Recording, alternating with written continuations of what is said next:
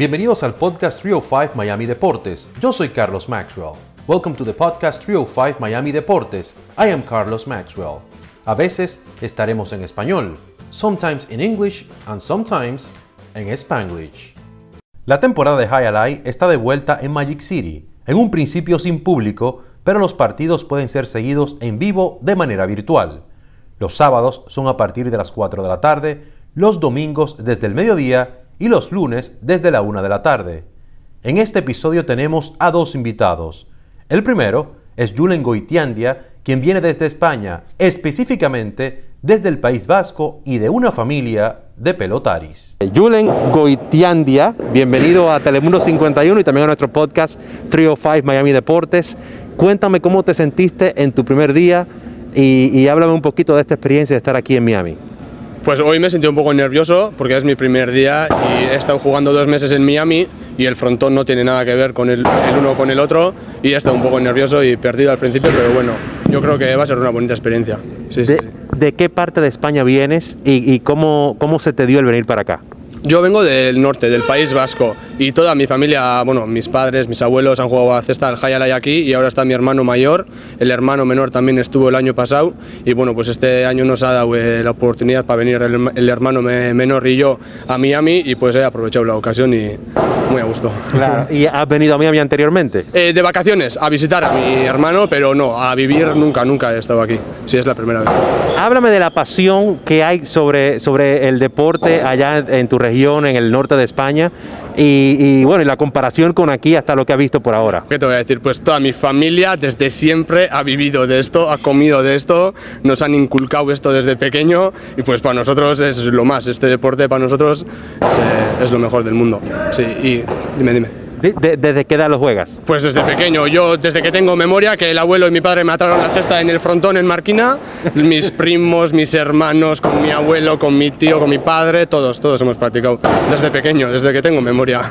Claro que sí. Bueno, y este torneo que, va a durar eh, unas 40 eh, semanas, sí, eso es. Este, eh, ¿alguna vez has participado en un torneo que sea tan, tan largo?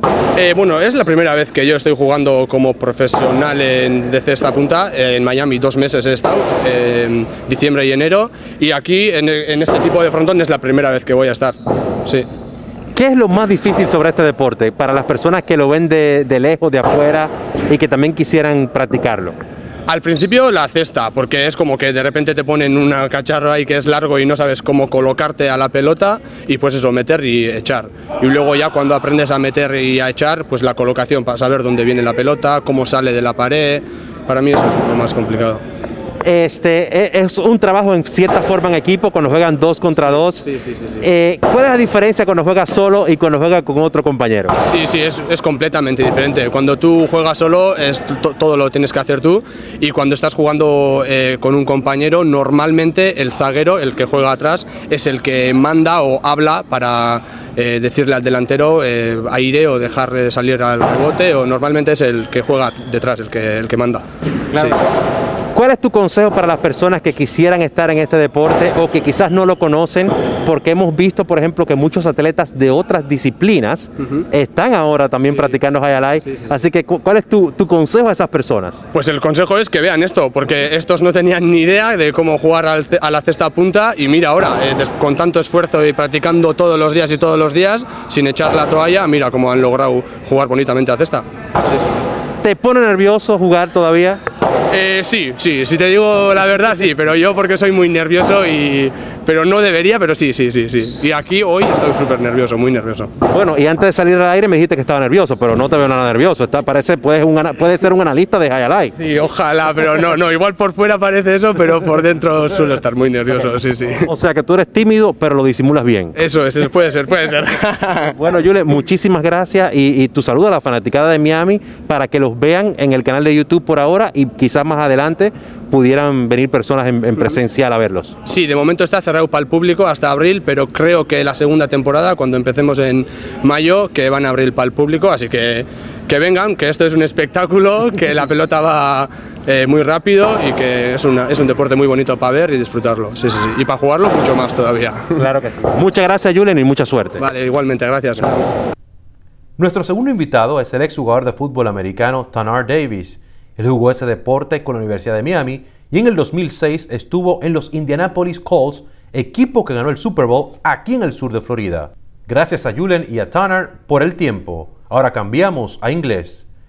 Now we switch to English for the interview with Tanner Davis.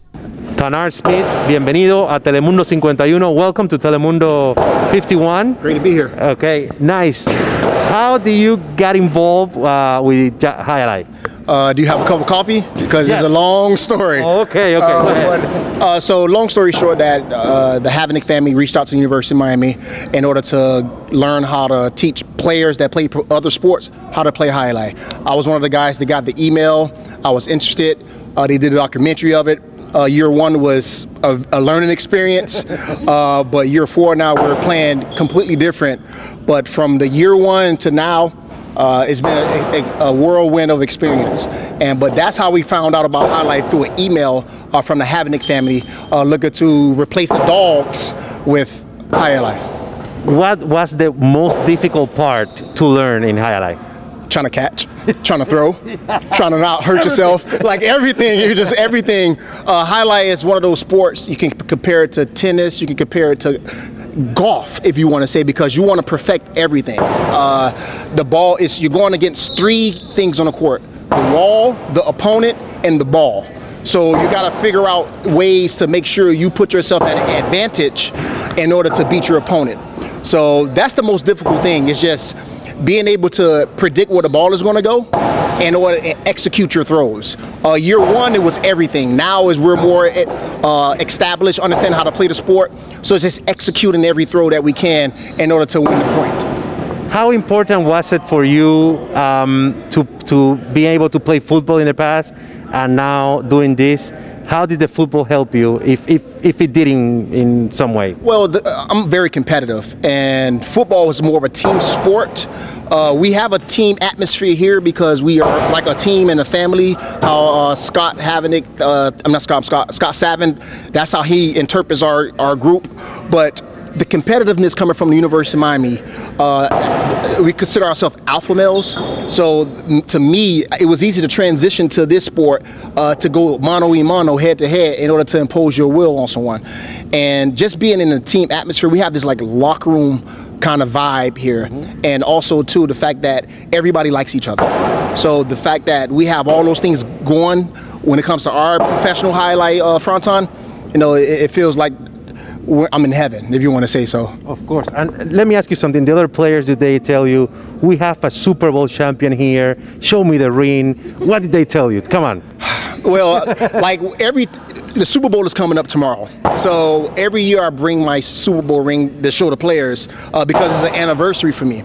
Uh, some guys talk to when we go out to eat and they say, "Hey, we have a guy who played in the Super Bowl," and I try to stay humble with it because of the fact I don't tell anyone I play football. I tell people I play a highlight now.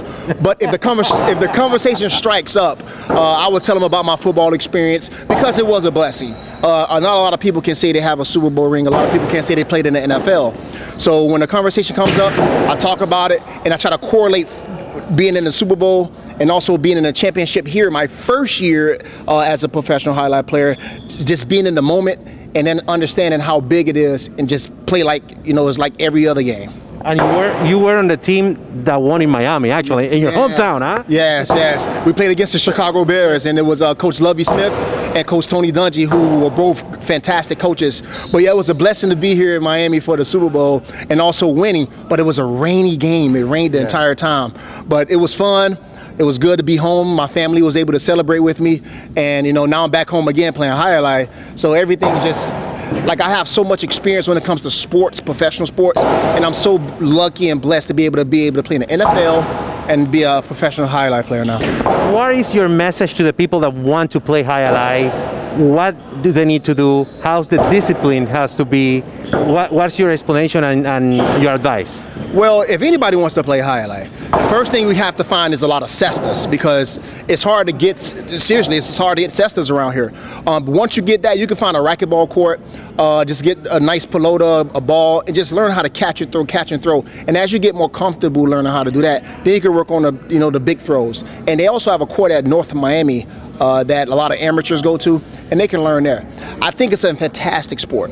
Uh, everybody asks me if you could play football or highlight, as as a kid, which one would you play? What I know now about the sport, and if it, it, it gives me a good wage, I'll pick highlight because it has more longevity and you can be more as a perfectionist because you're working on your game. Football is a team sport, so you have everybody has to work together. So to, to me, highlight is one of the best kept secrets when it comes to professional sports. Okay, finally, Tanar, the message to the people to invite them to, to watch your, your games on YouTube and also when they are allowed to come to come and, and visit and visit you guys. Well, if you're looking for the fastest sport in the world and you want excitement and you want danger, come to Magic City Casino and come and watch us. You know, we would love to have the fans when they let us open up the fronton for, for fans. We'd love to have you guys come and enjoy the experience like we are. Thank you, Tanar. No problem. Muchas gracias por haber escuchado este episodio de 305 Miami Deportes. Until next time.